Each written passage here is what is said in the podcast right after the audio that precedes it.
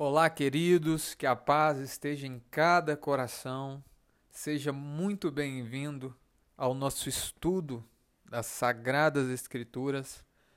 O Senhor Jesus ministrou algo muito especial, peculiar ao meu coração, quando ele trouxe a mim a ideia de fazer episódios relacionados às escrituras iniciais aos cinco primeiros livros da Bíblia, a iniciar pelo livro de Gênesis, que remonta, que conta toda a trajetória desde o início de tudo, o início dos tempos, o início da criação dos céus e da terra e de tudo que neles há, até o fim do Pentateuco, e daqui a pouquinho nós vamos chegar num lugar, vamos falar mais sobre isso.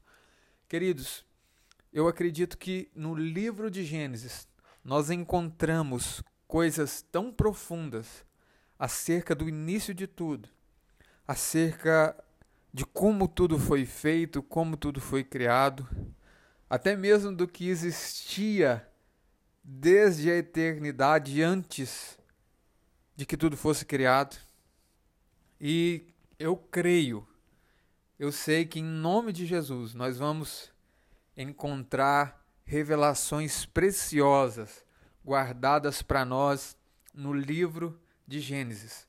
Então é com muita alegria no meu coração, é com um grande desejo de buscar conhecimento e transmitir aquilo que Deus tem ministrado ao meu coração a respeito das revelações profundas contidas no livro de Gênesis, que nós vamos iniciar essa série de estudos a respeito da Gênese da criação.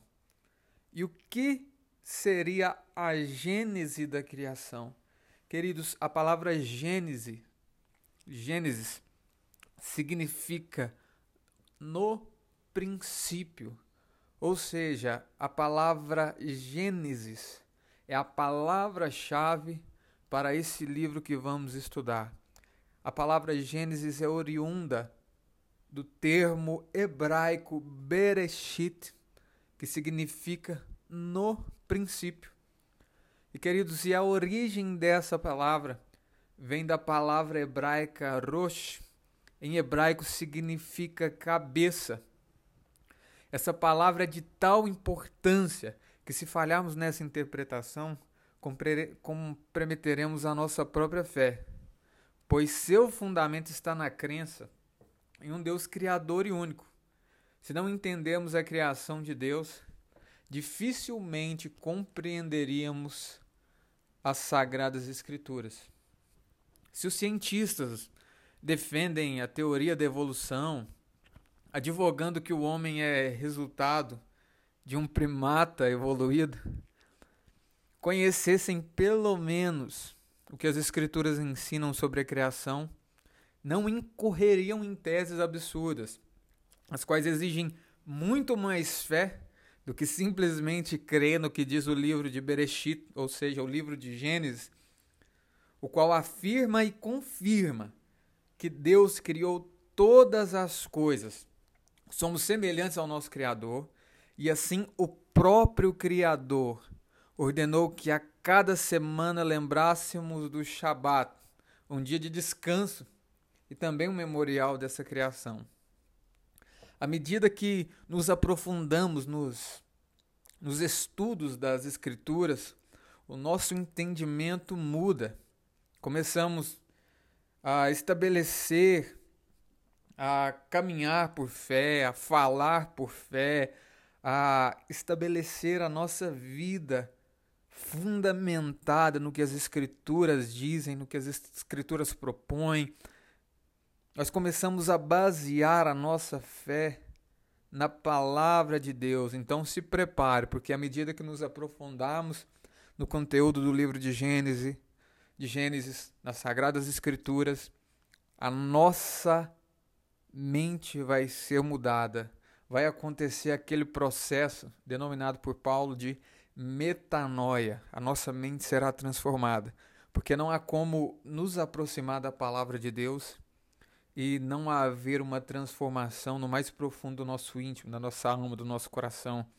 E é essa mudança que nós vamos experimentar na medida que nos aprofundarmos mais e mais nos conteúdos desse estudo da palavra do Senhor.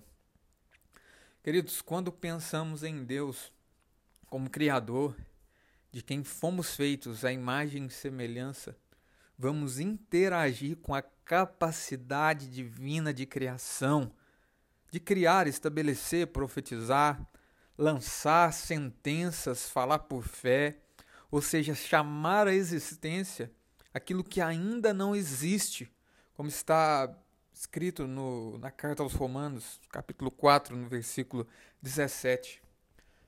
Vamos chamar existência a paz onde não houver paz, e o amor onde não houver amor. Bondade é o que Deus é. Amor, misericórdia, o amor da graça.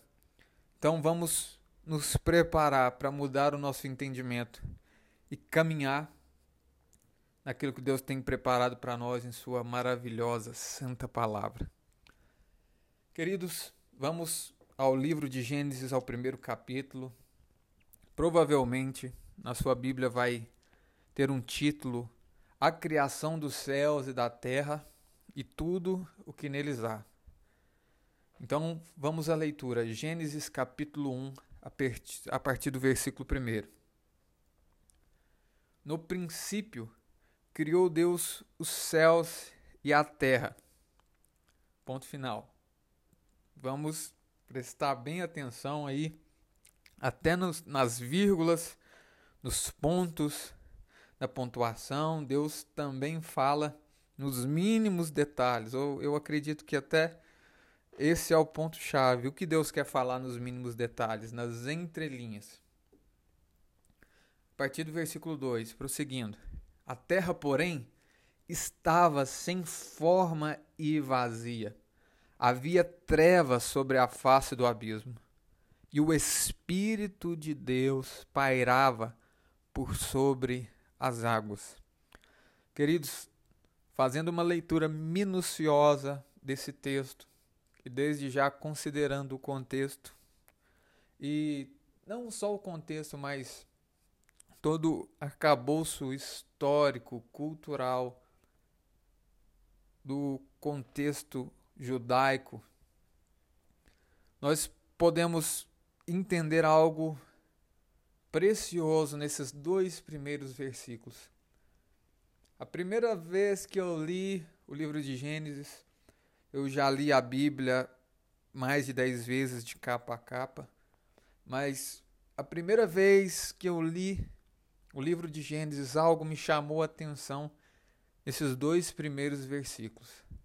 O versículo 1 diz: No princípio criou Deus os céus e a terra, ponto final. Ou seja, Deus criou os céus e a terra. Ponto final. Sentença finalizada. Só que aí o versículo 2 começa a discorrer sobre uma terra que, porém, estava sem forma e vazia. Havia trevas sobre a face do abismo e o Espírito de Deus pairava sobre as águas. Queridos, eu comecei a me perguntar o seguinte: quero tentar te levar nesse lugar. A gente vai chegar num lugar junto daqui a pouco. Olha, queridos, a terra, porém, estava sem forma e vazia. Eu comecei a pensar, mas Deus não criou a, os céus e a terra? E como assim o versículo 2 diz que a terra estava sem forma e vazia? Havia trevas sobre a face do abismo e o Espírito de Deus pairava por sobre as águas. Queridos, isso não estava batendo muito bem ali no, no meu coração. Eu comecei a pensar, mas como assim? Deus não cria nada sem forma e vazio? Como assim Deus cria os céus e a terra, e a terra sem forma e vazia? E foi aí que o Espírito Santo de Deus me levou a, a estudar, a buscar mais, a buscar entendimento, buscar conhecer e prosseguir em conhecer. E foi aí onde eu comecei a me dedicar, uns bons anos atrás, aos estudos das Escrituras, porque a Bíblia ela não foi feita vamos dizer assim, de modo bem genérico, para que vocês entendam. A Bíblia não foi feita para ser questionada, podemos dizer assim, porque nós sabemos que ela é a verdade, a palavra de Deus, mas ela pode sim ser perguntada. Então, queridos, por que no princípio que o Deus dos céus e a terra, ponto final, e logo em seguida a terra sem forma e vazia? Queridos, existe um mistério, existe um mistério entre os versículos 1 e 2 Queridos, que mistérios são esses? Algo aconteceu entre o ponto final do versículo 1 e o início do versículo 2, porque é fato que Deus não cria nada sem forma e vazio.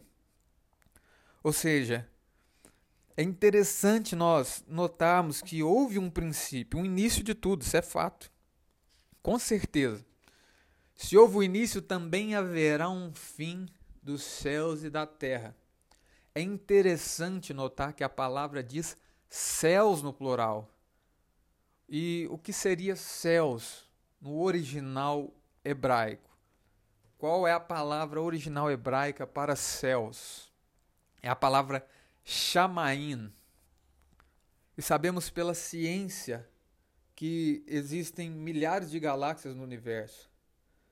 Por conseguinte, a palavra terra está no singular, mostrando que só há uma terra neste universo.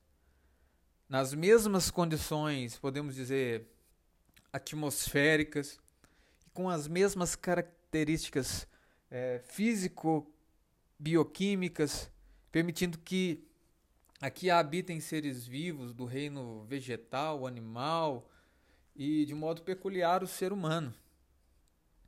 Então, é fato que existem céus, mas terra, com as condições que temos, só existe uma, ou seja, habitação para a criação de Deus.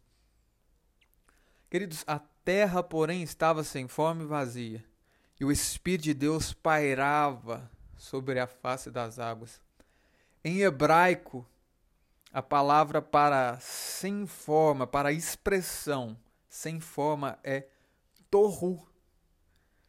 E em hebraico, para a palavra vazia, é borru. Então, em outras palavras, já existia a terra, fisicamente, já existia a terra, mas ela se encontrava em estado caótico, desordenado. O Espírito de Deus, ou seja, o ruar, em hebraico, para a palavra hebraico para espírito, é ruar o Espírito Santo, o Espírito de Deus, pairava sobre a face das águas. Queridos, essa é a primeira vez que aparece a palavra Espírito, como está escrito em João 4:24. Deus é Espírito. Então, a expressão sem forma e vazia indica que não havia ainda nenhum tipo de ser vivo, seres vivos na terra e ela ainda estava em um processo de formação. É bem possível que tenha passado até milhões de anos nesse tempo, nesse estado, ou seja, é, entre os versículos, os versos 1 e 2 da Bíblia. Então, nós já começamos a caminhar para um lugar. E a partir do versículo 3, vamos ler agora. Disse Deus: haja luz e houve luz. E viu Deus que a luz era boa, e fez separação entre a luz e as trevas. Chamou Deus a luz dia e as trevas noite. Houve tarde e manhã no primeiro dia. A expressão disse Deus haja luz e houve luz. Queridos, o tempo do verbo disse em hebraico é amar, amar, que significa falar? Ou qual é a ideia que essa expressão quer remontar? No hebraico, no original, essa expressão significa ordenar, prometer, tornar visível, determinar, falar. Ou seja, o que é tornar algo visível? É trazer à existência o que não existe. É estabelecer algo que ainda não foi determinado. Então, queridos, a terra estava nesse momento caótica. E disse Deus: haja luz. Deus ordenou que a desordem fosse ordenada e se tornasse invisível. Se cremos que Deus é capaz de estabelecer ordem no universo ou num planeta caótico, então Deus é muito mais capaz de criar e transformar a vida do homem, o qual foi criado. Fomos criados à sua imagem e semelhança. Então, se a nossa vida está caótica, escura, vazia, triste, se estamos passando por grandes dificuldades e adversidades nesse tempo, porque não podemos pedir ao Eterno, ao Senhor, nosso Deus, nosso Pai, que ordene a existência de luz, que seu poder transformador atue na nossa própria vida? Querido, se Deus transformou uma terra em estado caótica, em estado caótico, por que não transformará as nossas vidas? Então, queridos, é muito bom remontarmos, relembrarmos do que Deus fez. A Bíblia diz no livro de Eclesiastes que não é sábio dizer que os dias passados foram melhores, mas também diz que é necessário que tragamos à memória o que nos dá esperança. Então, se Deus continua trabalhando, Ele também trabalha nas nossas vidas. Então, queridos, Deus falou e trouxe a existência o que não existia. Ele chamou pela fé. E isso é fé. A palavra falar é mais importante do que a palavra luz, pois foi ela quem gerou a luz. Aleluia. é importante que falemos e ordenemos. Queridos, muitas vezes focamos no que queremos gerar, mas não liberamos a palavra. A palavra lançada, a sentença lançada, é mais importante do que o próprio fato gerado. Se Deus não tivesse ordenado, as coisas provavelmente estariam assim até hoje, por que não? Então, o que determinou o lugar foi a palavra lançada então é necessário que nós comecemos a falar, a caminhar por fé. E isso é fé, lançar sentenças, palavras proféticas é, na nossa situação, no nosso tempo, na nossa família, na nossa casa. Isso porque a nossa palavra liberada vai gerar o fato, vai gerar aquilo que estamos profetizando, aquilo que estamos sentenciando. Eu costumo dizer, já disse em algumas pregações, que a palavra profética ela tem um propósito. Quero que você guarde isso no seu coração, guarda isso aí no seu coração. A palavra profética ela tem um propósito. Ou seja, qual é esse propósito? A palavra profética te encontra onde você está, da maneira que você está, onde você está, te apresenta um destino e te faz enxergar o que está no seu futuro. E quando você toma posse dessa palavra, ou libera essa palavra e toma posse dela, essa palavra te encontra onde você está e te dá apontamentos do seu destino. Então é necessário que liberemos palavras de apontamento sobre o futuro que nós esperamos. Que a palavra do Senhor também diz que Deus tem planos de paz para nós, para nos dar um futuro segundo o que nós esperamos. Então é necessário que lancemos palavras que apontem para o nosso destino. E queridos, e é óbvio que não é só falar. É óbvio que as nossas palavras têm que ser paramentadas com a nossa atitude, porque a fé sem obras é morta. E a fé sem palavras e sem ação, ela é morta. Lembremos-nos do, do que Yeshua, que o próprio Senhor Jesus diz. Se disseres a este monte, como está escrito em Mateus 17, 20. Mateus 17, 20. Depois você anota aí e leia esse texto, Deus vai falar de modo poderoso com você. Mateus 17, 20. A fé por si só, ela não remove montanhas, mas é o ato de falar, de dizer, de profetizar, de gerar uma sentença, de liberar algo no mundo espiritual. Não adianta somente você crer, mas comece a liberar aquilo que está no seu coração, comece a liberar, comece a liberar, profetizar, lançar, chamar a existência o que ainda não existe. Falar por fé é que removerá e moverá os montes. Chame a existência algo que não existe. E baseie essa palavra nas escrituras. E de fato, de fato acontecerá. Queridos, e no verso 4, vamos prosseguir. No verso 4 diz: E viu Deus que a luz era boa, e fez separação entre as luz, entre a luz e as trevas. Nós sabemos que Deus é a própria luz. Provavelmente esta luz, ela não era proveniente do sol, é, do sol que conhecemos no, no nosso sistema solar a Bíblia ainda não menciona aqui. Esta luz foi chamada de dia e as trevas de noite. As palavras tarde e manhã devem aqui significar um tempo que pode ser mensurado em bilhões e milhões de anos. Entende-se que o sistema solar e as milhares de galáxias, os milhares de galáxias existentes estavam ainda em formação. No segundo dia aparecem águas que foram chamadas de mar, a parte seca de terra. Tudo estava ainda em formação, se formando, Deus ainda estava construindo, fazendo, criando.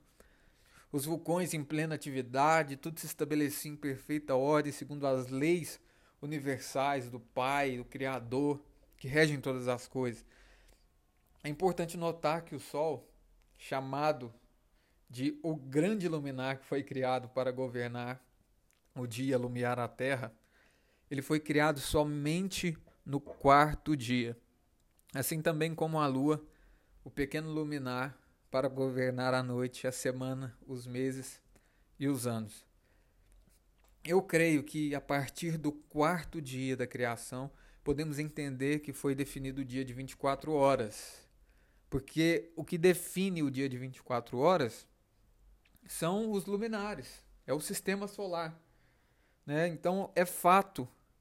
E pode ser que sim, que esses primeiros primeiros dias é, tenham sido bilhões e milhões de anos. E aí entra aquela questão, mas e a, e a ciência? Onde a ciência encontra com a Bíblia? Quais são os extremos? Como mensurar os extremos do que é Bíblia, do que é ciência? Queridos, eu posso dizer que a fé, toda a fé, ela é fundamentada em algo. Nós temos fé no quê? É, é nesse entendimento que eu falo que a fé é fundamentada em algo. Então existem teorias, como a teoria de Charles Darwin, a teoria da evolução. Queridos, como eu disse no início, é muito mais fácil, muito mais tranquila a ideia de acreditar em um Deus que criou todas as coisas do que acreditar que evoluímos de um primata ou acreditar que evoluímos de uma ameba ao longo dos bilhões de anos. Queridos, mas isso não exclui a possibilidade também de Deus de Deus ter feito no seu tempo, porque Deus é de eternidade em eternidade. Deus ele não está limitado ao Cronos, que é o nosso tempo. Deus está num lugar que transcende, transcende o nosso entendimento, transcende a nossa mente, transcende o tempo, o espaço-tempo. Deus é soberano, Deus é mais que soberano, Deus está acima de tudo isso. Então, é, queridos, também assim, nós podemos crer que um dia na criação poderia ter durado mil anos. E essa equivalência, ela se fundamenta na Bíblia, em 2 Pedro 3,8, que diz que um dia pode ser equivalente a mil anos, ou seja, para Deus um ano. Um dia é como mil anos, mil anos como um dia, porque ele não está limitado ao tempo. Essa, esse tipo de contagem é uma contagem nossa do homem que está submetido, subjugado pelo tempo chamado Cronos, o tempo do homem. Deus está num tempo chamado Kairos, um tempo perfeito que transcende o Cronos. Então, o salmista também ele nos traz a mesma equivalência. Então, o homem biblicamente, vamos chegar aqui no, no entendimento, queridos. Na teologia, para a teologia, o homem biblicamente, ele tem mais de 6 mil anos de idade e está aguardando o sétimo dia, onde descansará. Ou seja, é, a humanidade entrará num período de mil anos de descanso de Deus, um milênio, no qual Jesus reinará na terra com os eleitos. Mas isso já é tema para um, para um próximo podcast que eu já, já estou trabalhando, para um próximo episódio. Em breve a gente vai falar sobre isso, mas não vamos fugir aqui do nosso, do nosso tema. Queridos, então é bem certo que entre o primeiro e o quarto dia da criação podem ter passado milhões de anos. As leis que regem a criação não cessaram. E eu creio fielmente que novas estrelas e planetas é, foram criados por Deus. Nós sabemos que existem milhões e milhões de galáxias criados e descobertos nos dias de hoje ainda. A ciência ainda né, busca e tem buscado, está evoluindo e a cada dia tem surgido mais, tem, é, o pessoal tem conhecido mais. Então, porém, o nosso sistema solar ele gira em órbitas perfeitamente definidas e determinadas, cumprindo cada sistema a sua própria trajetória. A Terra gira em torno de si mesma e gira em torno do Sol. É esse conjunto planetário girando numa velocidade, num intervalo de tempo, determinam uma trajetória em direção desconhecida dentro da nossa galáxia. Essa, por sua vez, se movimenta harmonicamente além da nossa imaginação para o infinito e outras milhares de galáxias. Nesse contexto incomensurável, queridos, estamos apenas percorrendo os átrios dos jardins da casa de Deus mas lembremos-nos que estamos escrevendo em hipótese, e à medida que estudamos a palavra, os sinais se tornarão mais claros e evidentes. Então, esse é o meu desejo, querido, que à medida que nós estivermos buscando, estudando a palavra, conhecendo mais, os sinais se tornarão mais claros e evidentes. E do mesmo modo, à medida que buscamos, o Senhor se revelará a nós, se fará achado de nós. Então, nessa nesse mesmo entendimento, eu quero convidar você a fechar os seus olhos e fazer uma oração comigo. Senhor nosso Deus e nosso Pai, que o que estudamos nesse primeiro episódio seja guardado no nosso coração, na nossa alma, no nosso espírito. E que a cada dia o Senhor abra os nossos olhos para receber a maravilhosa revelação das Sagradas Escrituras. Esse é o desejo do meu coração, do nosso coração. E essa é a minha oração, em nome de Jesus.